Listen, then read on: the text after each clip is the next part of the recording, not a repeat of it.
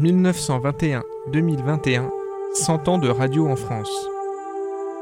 En juillet 2021, Radio Campus Tour a eu la possibilité, rare, de visiter deux sites mythiques de la radio en France. Télédiffusion de France nous a permis de nous rendre à Alouis et Issoudun, au pied d'antenne, pas tout à fait comme les autres. Récit. Au printemps 2021, nous avons reçu en radio les singles Shortwave, puis l'EP Alice de l'artiste électro BXAM. La pochette de l'EP nous a interpellés. Interrogés par les titres de ses créations musicales, ainsi que par les visuels qu'il utilise, les antennes Alice, nous avons pu nous entretenir avec l'artiste, parler de sa musique, comment il la compose, et notre découverte commune du site des antennes d'Issoudun, au cœur de sa musique et de notre reportage. Bonjour BXAM, on s'est contacté au printemps 2021 avec la sortie euh, du euh, titre euh, Shortwave. Tout de suite, on a accroché à la musique électro que tu proposes et surtout notre curiosité s'est portée sur la pochette de ce titre où figurent les antennes Alice d'Issoudun. Comment as-tu découvert ce site? Eh bien, écoute, par un grand hasard, j'ai un de mes meilleurs amis qui est parti étudier à, Issoudun, à l'UT d'Issoudun, et je ne connaissais pas cette ville, et du coup, je, je, regarde sur Internet, et je tombe sur ces fameuses antennes Alice, et là, je suis waouh, mais ça pourrait vraiment faire une, une magnifique cover, en fait. C'était quelque chose que je trouvais super joli, et donc, euh, je suis parti lui rendre visite et euh, j'ai pris une petite après-midi pour justement aller faire des photos, découvrir ce site. Et tout de suite, euh, j'ai su que bah, c'était ce que je voulais avoir sur ma pochette de paix. Comment s'articule création musicale et passion pour un, espace, un monde industriel et, technologique Puisque pour l'instant, sur ce que tu as produit, c'est quand même un marqueur. Ça dépend vraiment. Bah, je t'avoue que sur le premier, euh, ce premier EP, c'était vraiment donc euh, pensé pour euh, pour l'aviation et et le deuxième, non, c'était même, j'avais pas forcément d'idée quelconque pour communiquer sur sur le projet. C'était vraiment voilà une image. j'ai dit la découverte des antennes d'Issoudun, j'ai trouvé ça super joli en tout cas pour une communication visuelle également. Donc je me suis dit que ça pourrait vraiment avoir du sens. Et après du coup j'ai articulé un peu le projet autour de ça, tu vois, ça soit le track naming, le clip. Euh, de base, euh, sur le second EP, j'avais pas du tout prévu de, parler des antennes, euh, des antennes Alice. Et euh, là, je suis en train de travailler sur un troisième projet. Là, pour le coup, c'est un truc où c'est pas forcément industriel. Tu auras toujours un bâtiment sur la cover, je pense, parce que ça va partir comme ça. Mais c'est plus, voilà, sur le mode jeu du confinement. C'est un projet que j'ai créé pendant le confinement et que je suis encore en train de travailler.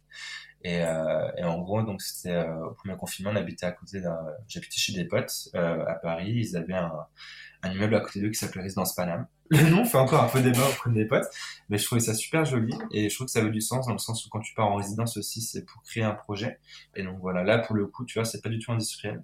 Là pour le coup, les, les vraiment les morceaux sont pensés pour euh, sous un format d'album où tu vois, tu suis vraiment une histoire de A à Z. Euh, tu vois les le début du track et puis après ça part un peu en mode bresson et puis après quand tu sors du projet c'est vraiment en mode très jovial. Donc euh, donc voilà. En fait ça dépend un peu du projet. Et depuis euh, en fait depuis l'arrivée des musiques électroniques et de la culture techno aussi euh, des États-Unis hein, de Détroit vers l'Europe la Belgique le nord de l'Angleterre l'Allemagne on a eu des artistes, des lieux qui ont joué sur les ambiances industrielles, même la science-fiction. Je pense au club UFO à Berlin à la fin des années 80. Toi-même, euh, c'est quelque chose qui t'a, dans ce que tu as pu euh, écouter, ce qui t'a influencé ou euh, dans ce que tu produis aussi, du coup, c'est quelque chose que, qui, se marie bien, une musique qui correspond bien à, ces lieux, à des ambiances qu'on veut créer? Totalement, totalement. Alors, ça m'a pas vraiment inspiré moi, mais effectivement, quand tu vois la Techno Détroit ou même la Techno Berlin, enfin, les différents clubs qu'ils ont qui sont juste impressionnants, tu te dis, oui, la musique est faite pour ça. Enfin, pour ce lieu-là, ça, ça fonctionne, ça marche euh, totalement. Et justement, j'aimerais bien vivre des ambiances comme ça, aller un, week-end à Berlin et, faire la tournée des clubs justement un peu brute, tu vois, genre euh, ou même partir une fois à Détroit et voir en fait justement euh, comprendre en fait comment cette musique est née là-bas et pourquoi et quand tu regardes des interviews, euh, les gens ils expliquent que ça sent direct, tu, tu, ils comprennent que tu vois, ouais, ça côté un peu industrialisation et ça, ça tombait sous le sens. En tout cas, je ne sais pas dans quelle mesure euh, on se laisse euh, influencer par ce qu'on voit en même temps euh, qu'on écoute de la musique, mais l'EP avec les remixes qui est sorti, je pense notamment au premier titre, le Black Space Remix, En tout cas, quand on à l'écoute, on peut difficilement imaginer un autre espace que euh, ben, celui qui nous est proposé sur euh, la cover. Alors c'est facile puisqu'on l'a sous les yeux, mais euh, mais c'est vrai que le, je sais pas comment cette EP du coup avec les remixes et les artistes qui ont, qui ont travaillé avec toi pour pour le composer, on, comment vous avez imaginé les choses, mais ça ça va très bien quoi. Je sais pas comment eux ils ont procédé. Je, je pense pas qu'ils ont peut-être été influencés par, euh, par la cover ou quoi. C'est, euh, je suis parti voir différents producteurs que, qui tenaient vraiment à cœur. Donc t'as Black Space, euh, Midiman, Shibuya, 793 et puis euh, Sherazade, et qui viennent vraiment d'univers musicaux différents. Tu vois, genre Sherazade, elle vient du conservatoire, et je voulais absolument qu'il y ait une, impro au piano parce qu'elle est vraiment trop douée, et du coup ça donne vraiment ce truc-là. Euh, Midiman, lui, il vient plus euh, de la dirty electro, un peu bass music, et du coup ils, ont en fait chacun proposé un truc. Alors je sais pas du tout, ouais, comme comme je disais, sous quel, euh, comment ils ont réussi à créer ce, projet, mais je pense que du coup ils ont écouté les, les pistes. Et, euh, et puis après ils sont interprétés le son à leur façon par ce monde de, l'univers des, des antennes En tout cas, je m'en avais beaucoup parlé en amont, j'ai bien présenté le projet, un petit peu les, les idées qui, qui, qui ont découlé, donc euh, peut-être. Suite à notre premier contact euh, mars, euh, avril 2021, on s'est ensuite téléphoné régulièrement pour savoir ce qu'on faisait ensemble sur ces antennes ondes courtes, puisque nous on est en, on est en région, on n'est on est pas très loin. Euh, à Radio Campus Tour, nous sommes partis faire un reportage sur place à Louis et Issoudun. Est-ce que toi-même tu es allé sur ces deux sites et qu'est-ce qui t'a fasciné dans ces antennes Tu il y a un côté très futuriste en fait. J'avais l'impression de vivre euh, une image, une BD d'un truc qui n'existait pas, qui était genre vraiment science-fiction totale. La forme, c'était juste euh, impressionnant. Et ouais, du coup, j'y suis allé euh, juste une fois et ça m'avait vraiment scotché. Enfin, déjà quand tu les vois en photo, tu te dis ok, d'accord, c'est c'est impressionnant, mais quand tu les vois pour de vrai, tu vois la structure, tu vois la taille. Et euh, moi, dans ma, dans ma tête, il m'en c'est qu'une seule. Et puis, en fin de compte, tu vois que c'est un parc énorme d'antennes. Et du coup, ça rend encore le, le lieu encore plus mythique, je trouve. T'as vraiment une ambiance là-bas. Et comme dit, t'as l'impression d'être euh, sur quelque chose qui n'a jamais existé. Enfin, je sais pas comment toi tu l'as ressenti, mais t'as vraiment l'impression d'être dans un truc un peu science-fiction. Bah déjà, on, ressent quelque chose de particulier euh, du fait que c'est un, site sensible, donc on peut pas euh, visiter réellement ces sites euh, comme ça, voilà. Donc les informations, bah, on prend celles qui sont accessibles au grand public, qu'on trouve qu'on trouve sur internet ou qu'on trouve dans, dans des ouvrages spécialisés sur la radio en France. Et puis après, quand on est sur le lieu, c'est surtout l'aspect visuel du matériel, effectivement, qui ressemble. C'est un site unique en France, donc qui ressemble à aucun autre site connu. Et puis, euh, et ben la, la passion qu'anime en plus les gens qui travaillent et qui font des choses, euh, voilà, qui sont elles aussi uniques d'un point de vue technique. Puis bon, c'est quelque chose qu'on peut pas voir aussi. Les ondes radio, c'est c'est quelque chose qui existe puisque euh, puisque la radio elle est là et qu'on est en ce moment même en train d'en faire mais euh, qu'on peut pas visuellement euh, voilà percevoir. Donc il y a, y a, un aspect quand même euh, qui relève encore un peu, un peu pas de la magie mais voilà de, de, cette science voilà qu'on difficilement palpable. Jouer au pied des antennes à, à Issoudun ou à Louis, ça serait le rêve pour toi, j'imagine, même si on sait que c'est fort compliqué compte tenu de la nature du site, mais en tout cas peut-être jouer dans la même région. On a fait les demandes, on a fait les demandes et ça c'est pas passé loin. Euh, le seul truc, c'est que du coup, ils avaient. Euh... Nous, de base, on voulait tourner un clip là-bas, euh, tourner une live session de, de l'EP, justement au pied des, des, antennes. Et Martin avait contacté, du coup, le manager avait contacté différents, différents responsables là-bas, et il y avait possibilité de le faire. Et le problème est le suivant, c'est que du coup, ils ont eu une bande 5G qui a été cramée à Marseille à cette période-là, qui a été brûlée, et du coup, ils ont préféré attendre un petit peu.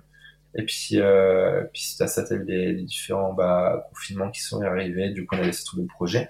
Mais effectivement, ça serait euh, vraiment super. Enfin, vraiment jouer devant une antenne comme ça, ou puis une antenne comme ça, ça va être vraiment dingue, quoi.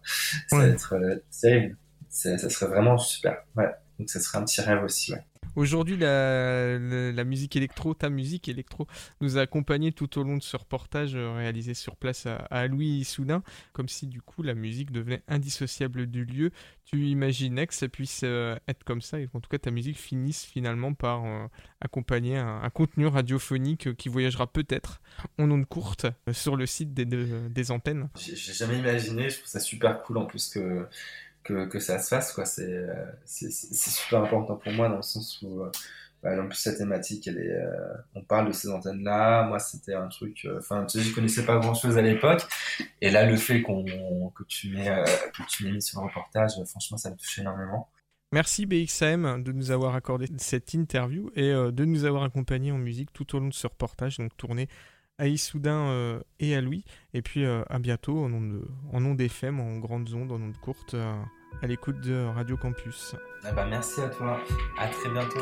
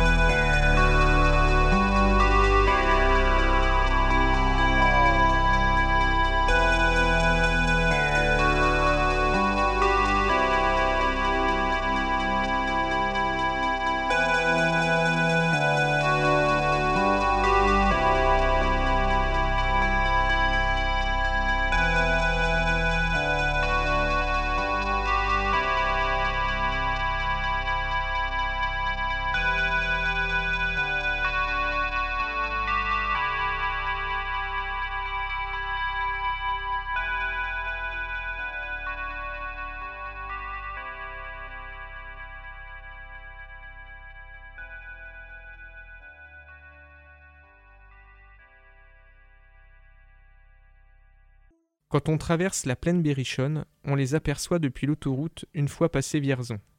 Deux mâts gigantesques au milieu de la plaine, deux mâts près d'un immense paquebot de béton style art déco en bordure de la nationale. Les antennes d'Aloui, deux immenses tiges métalliques dressées vers le ciel berrichon, ont répandu partout sur le territoire les ondes de France Inter. La petite commune d'Aloui s'est retrouvée voisine de Bruxelles, Moscou, Berlin ou Monte-Carlo sur les bancs FM des vieux postes radio. Nous nous sommes présentés sur le site d'Aloui un matin très venteux de juillet, après plusieurs vérifications, car on ne rentre pas aisément sur ce site sensible. Présentation du site par M. Mesquita, responsable d'unité d'opération sur le site. Nous sommes sur le site euh, d'Aloui, centre émetteur onde longue. Euh, actuellement, ce site euh, diffuse le temps légal français. Jusqu'à il n'y a pas longtemps, est diffusé aussi France Inter Grande Onde. Ce site a une taille de 95 hectares, avec deux pylônes de 350 mètres et un grand bâtiment dont l'architecte est Léon Azema, Grand Prix de Rome, et qui était l'architecte des, PTT à l'époque, euh, dans les années 30, euh, 40. Alors vous avez parlé du, temps légal, est-ce que vous pouvez nous expliquer ce que c'est, en quoi ça consiste et à quoi ça sert? La France euh, a besoin du temps légal pour synchroniser un certain nombre de fonctions. typiquement, si je prends le cas de la SNCF, toutes les gares doivent être à la même heure, en même temps. Les trains doivent avoir l'heure, doivent tous être à la même heure. Il y a de multiples applications euh, chez EDF. Euh, les plus visibles sont euh, les feux tricolores qui sont synchronisés, hein, la synchronisation de ces feux et la mise à l'heure de tous les clochers ou monuments historiques qui ont des grandes pendules. Donc comment ça fonctionne en fait? C'est-à-dire qu'il y a un signal qui part d'ici pour régler toutes les, toutes les pendules, tous les feux Comment ça marche? Dans le bâtiment, il y a deux horloges, une normale, une secours, qui code le temps légal. Donc on est en, heure universelle, on code euh, le décalage horaire à la France. Euh, si on est euh, heure d'hiver, heure d'été, des informations complémentaires, jours fériés, etc. Et cette information est codée et transmise sur l'émetteur qui est à lui et diffusée via les antennes.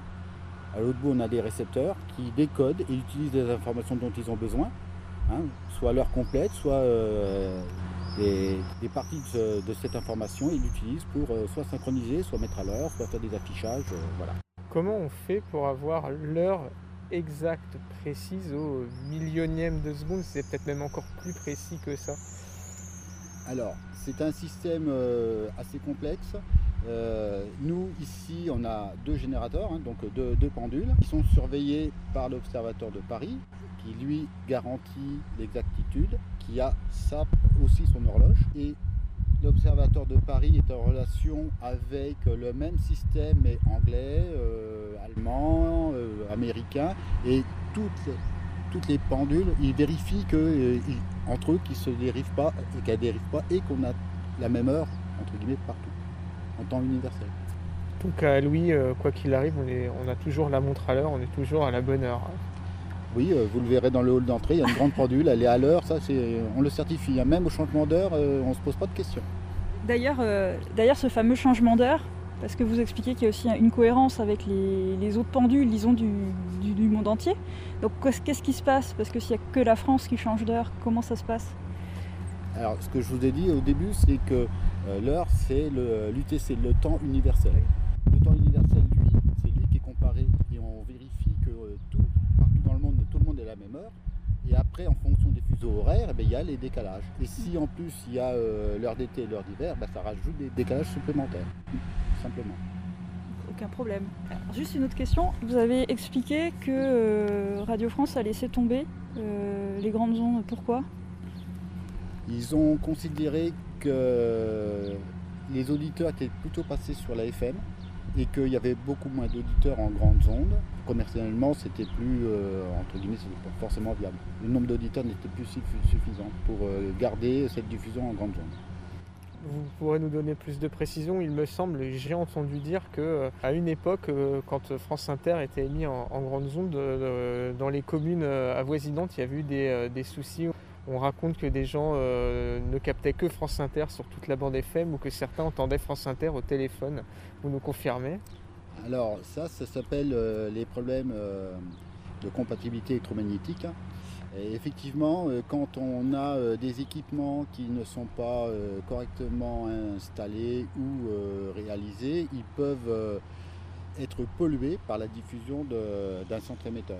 Donc c'est pas spécifique à, Louis et à France Inter, mais euh, on peut euh, effectivement, si, euh, si son installation n'est pas bien faite, avoir un morceau de fil qui sert d'antenne, donc qui va recevoir la modulation et qui va vous la mélanger à votre utilisation, et donc on a un indésirable qui est présent dans votre application. Juste en face euh, d'Aloui, il y a une discothèque. Je pense que eux, à l'époque, quand ils fonctionnaient, leur sono était parfaitement euh, entre guillemets blindé et tout, de façon à sur, la piste de danse, ils disaient bien le morceau choisi et pas euh, Macha qui, fait son émission sur, sur France Inter. Voilà. Est-ce que vous pouvez nous, décrire un peu plus cette façade-là Donc, Vous nous avez dit qui, l'a réalisée, mais est-ce que vous pouvez nous, nous, décrire un peu à quoi elle ressemble?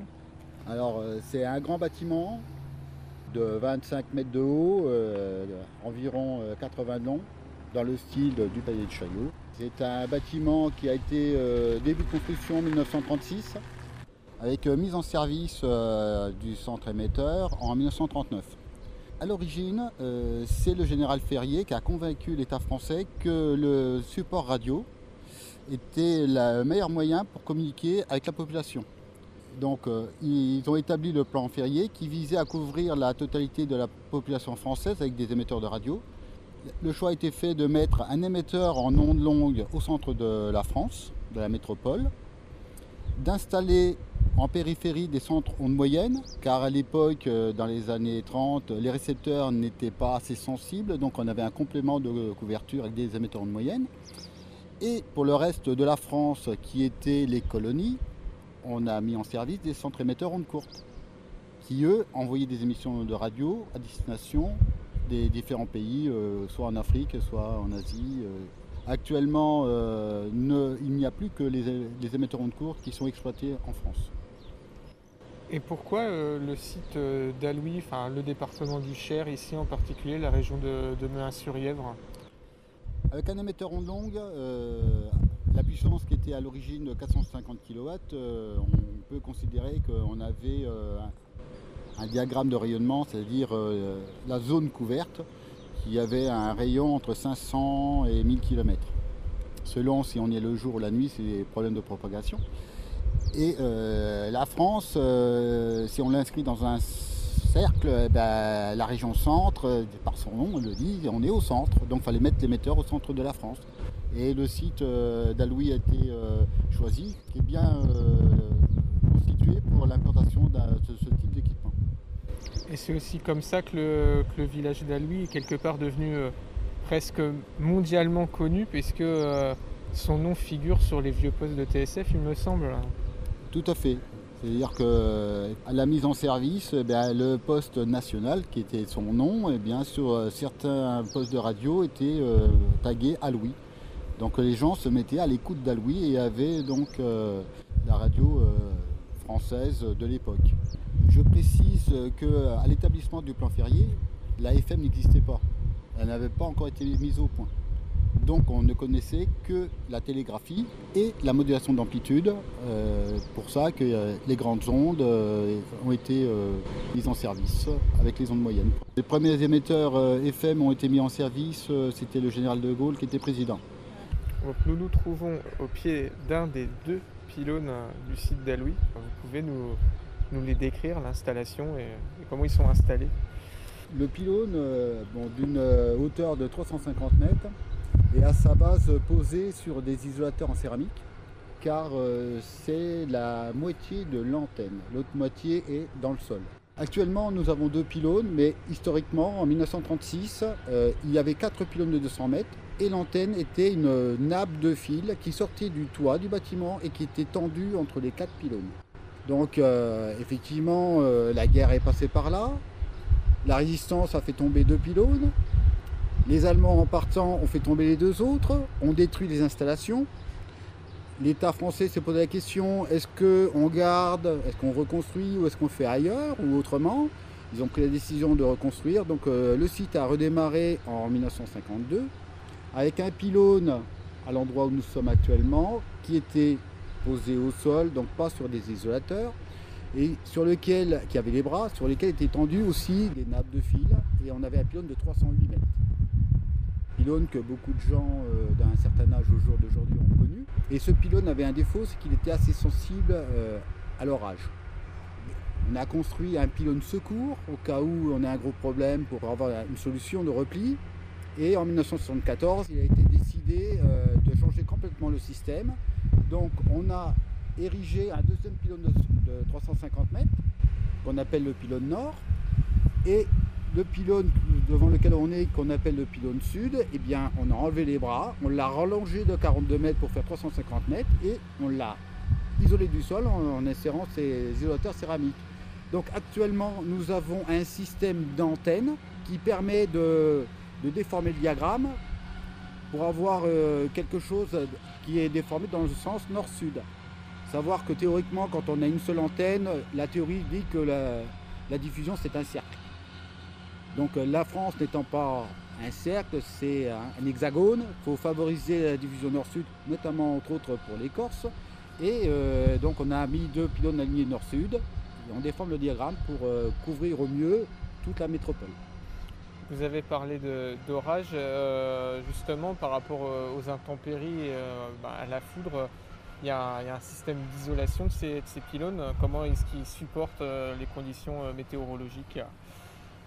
Alors, euh, comme toutes les, grandes structures, bien, il y a un système qui permet d'écouler la foudre quand il y a un impact. On voit ici au, pied du pylône deux sphères qui sont écartées de quelques centimètres. On appelle ça un éclateur et le réglage de cet écart fait que on peut laisser passer la puissance de l'émetteur et si jamais il y a un impact de foudre avec, euh, on sait qu'un impact de foudre c'est une tension euh, électrique énorme. Quand ça arrive ici, l'arc électrique se, fait et s'écoule à la terre plutôt que de remonter vers le bâtiment et détruire les installations. Ces deux pylônes, euh, on va les décrire, ils sont de couleur blanche et rouge. J'imagine que ce n'est pas un choix artistique, mais qu'il y a une, une réelle utilité. Tout à fait. Donc tous les toutes les structures de grande hauteur et les pylônes sont euh, peints en rouge et blanc. Ça, c'est pour euh, l'aviation civile, pour baliser toutes les structures de grande hauteur. Et de plus, euh, là, sur particulier à Louis, on a un système de tourniquet orange en journée. Et la nuit, les deux pylônes sont balisés avec des balises rouges. Hein, chose que les noctambules connaissent bien ils voient de très loin ces, deux traits lumineux rouges qui permettent de situer le centre émetteur. Quand on décrit aussi le paysage, on se situe dans une plaine agricole, donc on a ces deux pylônes et euh, on voit aussi qu'ils participant à créer une atmosphère un peu presque de science-fiction. Euh, on a ces pylônes et on a des câbles qui servent à, à l'étendre. Il y a toute une installation aussi pour les maintenir. Un pylône qui fait 350 mètres de haut et qui a la même section en bas et en haut, on est obligé de le maintenir euh, debout à l'aide de, de haubans. Donc c'est un pylône haubané. Donc on a euh, un certain nombre de haubans qui le maintiennent euh, droit. Tout à l'heure, on a parlé de, la guerre. J'imagine que durant la période de, la Seconde Guerre mondiale, les installations d'Aloui, c'était plutôt militaire. C'était quand l'armée allemande les utilisait, quand la résistance les a détruits, c'est parce qu'il y avait des usages qui étaient faits à des fins militaires pas forcément des fins militaires, mais des fins de propagande. Radio Paris, Radio Paris euh, c'est quelque chose qui est connu. Donc Radio Paris était diffusé du site d'Aloui, bien que produit à Paris. Hein, les studios à Paris, mais euh, il y avait des liaisons euh, téléphoniques qui permettaient d'acheminer la modulation, que les résistants ont saboté aussi. Ils ont réussi à voler quelques mètres du câble, ce qui fait que le temps qu'on répare, il n'y avait plus Radio Paris Mans, entre guillemets. Et à côté sur euh, pas loin, on a un centre émetteur onde courte, car à Louis, il y avait aussi un centre émetteur onde courte. le centre émetteur onde courte a été utilisé pour euh, brouiller d'autres radios. Étant donné la hauteur des antennes, on peut peut-être rappeler, euh, pour un point de comparaison qui parlera pas mal d'auditeurs, c'est comparé par rapport à la Tour Eiffel. Et puis aussi en région centre, on a une région voilà, où les reliefs sont très très modestes. J'imagine qu'on est peut-être même ici sur le point culminant de, la région centre. Alors, point de vue hauteur, les pylônes, le pylône le plus haut se trouve au centre émetteur de René, qui est un centre militaire. J'en dirai pas plus. Le deuxième, c'est à 350 mètres. Le troisième, la Tour Eiffel, 327 mètres avec ses antennes. Pour euh, l'ordre euh, d'idée. Et effectivement, visuellement, quand on, nous, on regarde notre pylône qui fait une section de 3 mètres sur 350 mètres, on n'a pas l'impression de masse que peut donner la Tour Eiffel avec euh, sa structure, hein, avec ses quatre piliers. Alors vous nous avez expliqué le, rôle de l'État français dans l'histoire de, ce site, mais aujourd'hui, ce site, il appartient à qui En fait, à qui appartiennent ces, structures? À l'éclatement de l'ERTF en 1974, la répartition des, activités fait que Télévision de France a récupéré tous les sites de diffusion et en est en tant qu'entreprise propriétaire. Après un tour extérieur du site, nous rentrons dans le vaste bâtiment où ronronnent en fond sonore des séries de machines situées derrière des vitres, dans des salles, où se trouvent aussi de grandes consoles et tables de contrôle aux boutons lumineux. Alors, euh, le site, pour pouvoir diffuser l'heure, il faut la créer. Donc, on est dans ce qu'on appelle euh, la salle des pilotes. On a deux pilotes au césium qui ont une précision de 10-12 sur le temps et qui, eux, génèrent euh, le temps universel. Donc, actuellement, 8h44 bah, et quelques secondes. Et à côté, on a une autre bête qui code le temps légal français, donc qui rajoute le fuseau horaire et si on est en heure d'été et en heure d'hiver, voir, comme j'ai déjà dit, des informations complémentaires sur les jours fériés, etc. Et ce message codé, c'est lui qui est transmis aux émetteurs et qui est amplifié et diffusé euh, au niveau national. Donc là, on se situe dans une autre salle qui euh, ressemble à une salle de, contrôle avec euh, des tableaux, des voyants, des clignotants. à quoi tout cela sert et comment tout cela fonctionne nous sommes euh, au pupitre, donc c'est euh, l'endroit qui nous permet de superviser le fonctionnement du site. Que ce soit côté énergie, côté émetteur, les, données, euh, est-ce qu'elles arrivent bien sur les équipements Vraiment, c'est la salle qui permet de valider le fonctionnement. Alors historiquement, euh, le pupitre euh, était beaucoup plus petit. En 39 au démarrage, euh, dans la salle qu'on a, juste en face de nous, la salle d'émission, il y avait deux émetteurs de 450 kW à tube qui faisaient de ce site l'émetteur le, plus puissant du monde, avec 900 kW. Ensuite, après, la guerre, les destructions par les Allemands, on a redémarré avec un émetteur de 250 kW en 52 auquel très rapidement on a rajouté un deuxième. Bon, ce qui faisait 500 kW. La qualité n'étant pas suffisante, on a décidé euh, d'implanter un émetteur de 600 kW à tube, toujours à tube.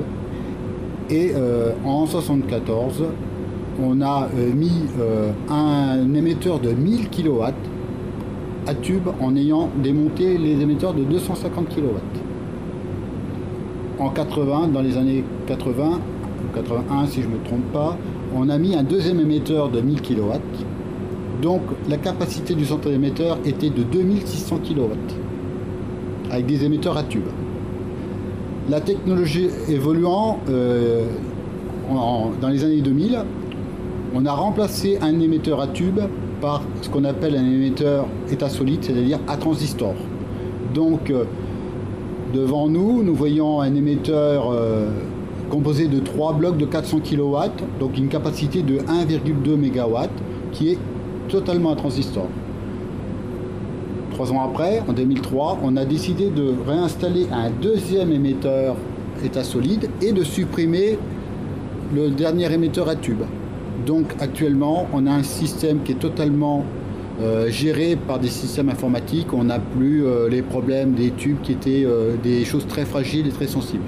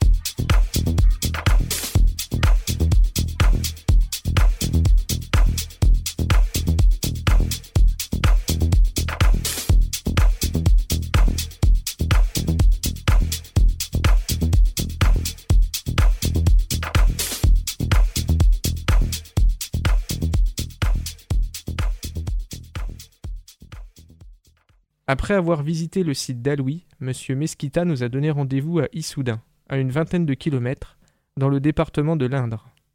Nous sommes toujours en pleine champagne berrichonne, la vue est dégagée sur la plaine céréalière, de gros nuages filent sur l'horizon, et au milieu se dressent plusieurs antennes de taille et formes différentes.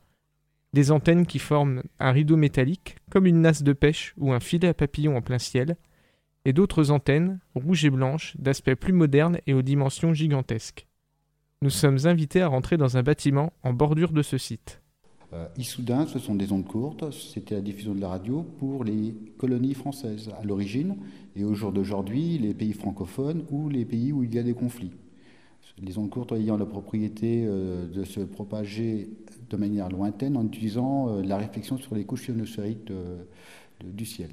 Pour euh, expliquer à, nos auditeurs qui ne sauraient pas comment fonctionnent exactement des ondes courtes, est-ce qu'on peut euh, imager euh, le propos pour, pour mieux comprendre ce principe de, réflexion?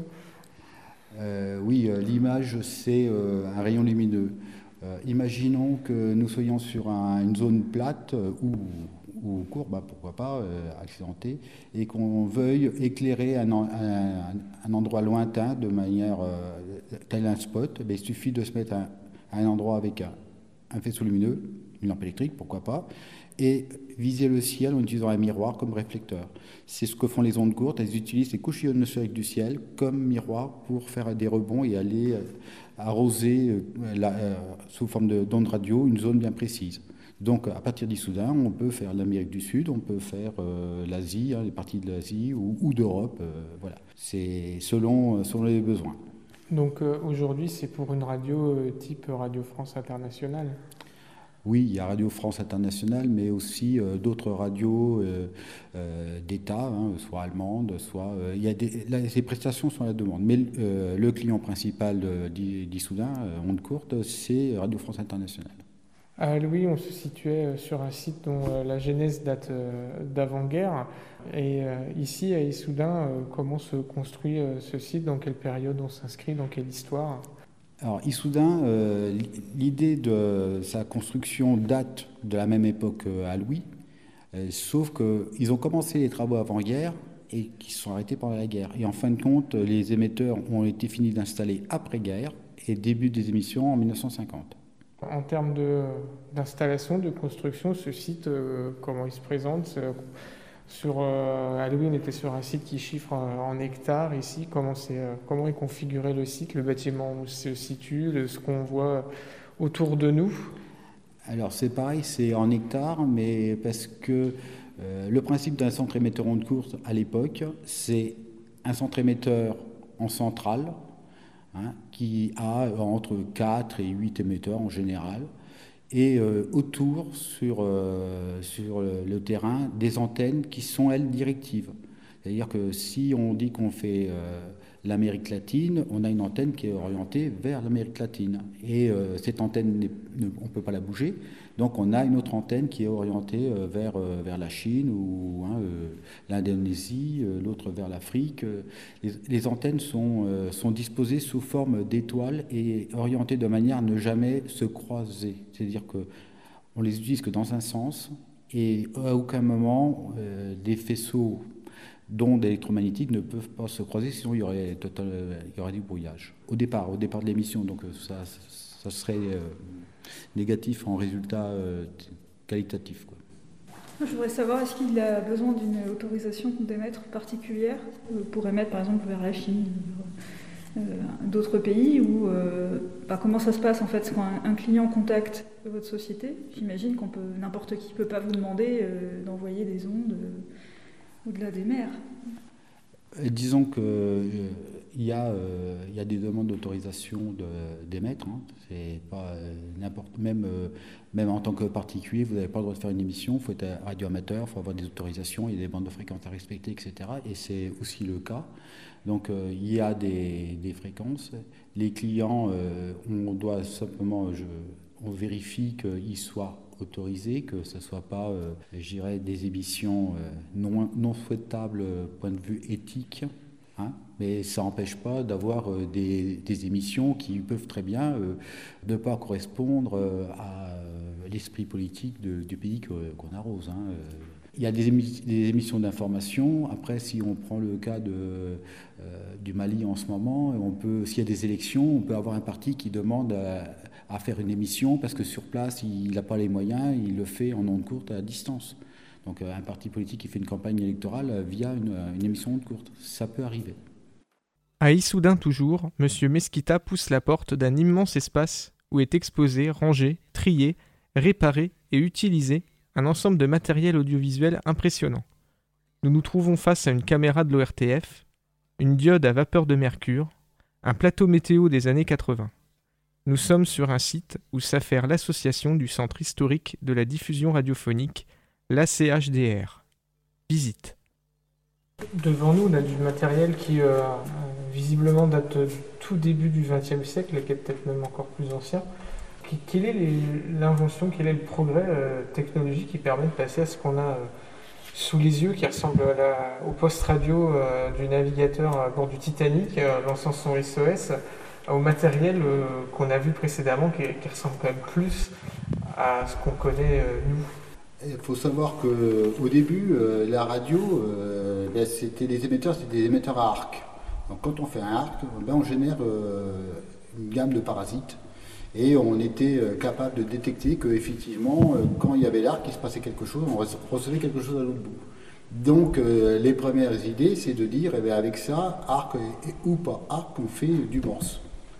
Donc on a pu commencer à faire de la télégraphie sans fil. Ensuite, euh, l'idéal, c'était effectivement d'avoir une fréquence et pas euh, une flopée de parasites. Et euh, avec l'invention du quartz, hein, qui est un cristal, eh on a su récupérer une onde précise, et après, il suffisait de l'amplifier. Et là, qu'on fasse de la télégraphie ou de la phonie, c'est-à-dire de la parole, avec un micro, euh, Dieu de mettre euh, hein, le, manipulateur morse, on mettait un micro, et euh, on avait une, émission en modulation d'amplitude. Donc là, dans ce centre émetteur onde courte, c'est ce qu'on voit. On a des quartz qui sont maintenus en température pour bien être stable en fréquence. On faisait le choix de la fréquence. On allait sur une chaîne HF, donc avec un amplificateur qui s'appelait donc HF2. Ensuite, comme on voulait monter en puissance, HF3, HF4 et HF5. Tout ça pour avoir 120 euh, kW de puissance sortie. Et les tubes de sortie euh, sont assez énormes parce qu'ils font environ 40 euh, cm de diamètre et, 1 mètre, 1 mètre 20 de haut. Et refroidi par eau.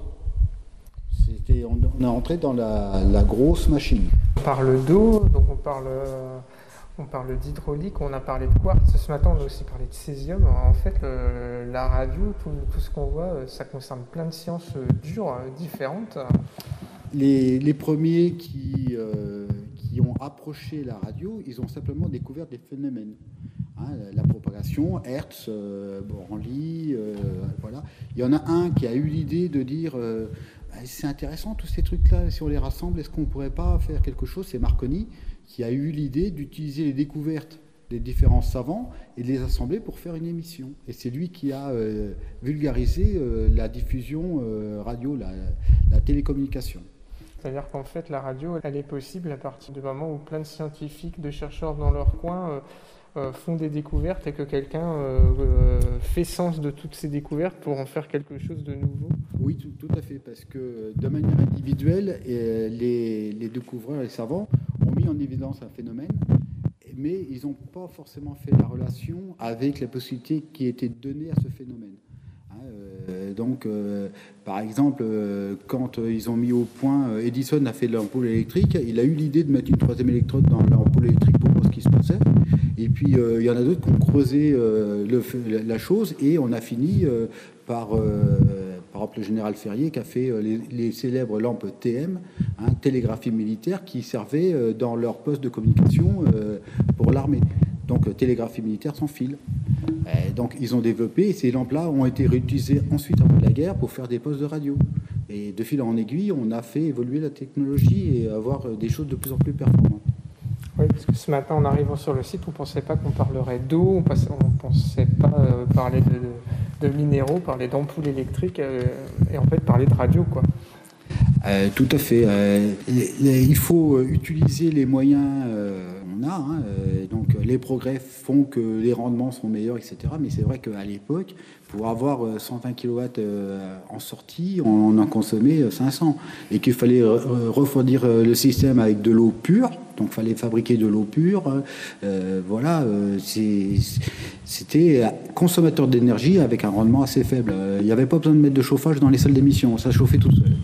On se situe dans euh, la, sacristie euh, de ce lieu où, où, est stocké un ensemble de matériel euh, audiovisuel et radiophonique toute époque. On a vu notamment des pupitres qui, ont, récemment reconnu de nouveau leur petit moment de gloire grâce à la télévision. oui, nous sauvegardons le, patrimoine de la radio et de la télévision. Donc effectivement, euh, les sociétés de production euh, cherchent des éléments de décor et euh, nous sollicitent surtout pour le matériel technique. Un studio de speakerine, par exemple, bah, c'est des caméras, des pupitres, des éclairages. Nous avons sauvegardé quelques morceaux et nous les mettons à disposition pour leur permettre de faire leur, feuilleton ou leur film. Ça nous est arrivé plusieurs fois et de différentes époques. Hein. Ça peut être des années 50, mais certaines dernièrement, des années 70, 80. Ça, ça arrive assez régulièrement. Imaginons qu'une grave crise secoue la France. où est secouée la France? Là, on se situe dans un studio de, de crise d'époque. Oui, euh, le studio euh, était à l'origine situé dans le centre émetteur Louis et euh, aurait servi au cas où la maison de Radio France soit indisponible. On pouvait, avec un animateur radio et un technicien, faire une émission en direct à partir du, centre émetteur. Donc ce studio est composé d'une table de mixage, platine pour lire les disques, des magnétos à bande et euh, une machine euh, avec 4 jukebox qui permettait d'enchaîner les disques à 45 tours. Donc euh, pour ceux que la programmation musicale intéresse, en fait ici on a tout le matériel pour faire de la prog musicale sans utiliser de wave ou de MP3, mais tout avec des disques vinyles. Tout à fait. Euh, donc la programmation se faisait en prenant les disques vinyles. Hein. Donc on est les pochettes avec le nom des chanteurs, etc. Donc la personne euh, prenait la, le jukebox vide et alignait ses 45 tours les uns derrière les autres. Et avec le pupitre de commande, on allait lire les disques les uns après les autres. Donc on faisait une playlist. Et euh, imaginons qu'un invité souhaite placer un titre qui ne soit pas dans la playlist qu'on ait préparée. On a euh, une platine disque euh, indépendante qui permet de lire euh, donc un, disque spécifique, voire une annonce. Et les magnétos à bande permettaient de passer soit un reportage, soit un enregistrement de concert, des, des, choses un peu atypiques qui n'étaient pas la playlist classique. Donc en fait, on a tout le matériel qu'aujourd'hui on appellerait PC podcast, table de mixage, PC pour pour lire euh, des musiques. Et si on veut faire un peu de, montage, qu'est-ce qu'on veut utiliser?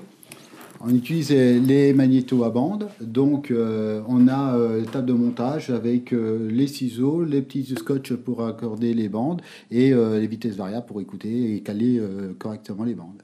Donc en gros, ce studio fonctionne, rien ne nous empêche, si on souhaite, d'émettre sur l'FM avec le matériel d'époque existant, peut-être juste un petit craquement sur le son. Ah bah, tout à fait. Le, matériel étant d'époque, un vinyle 45 tours, eh ben, c'est pas euh, un fichier audio, donc euh, il y a les phénomènes de lecture, etc. Et pareil pour tout ce qui est magnéto à. On a euh, l'âge du matériel qui va avec.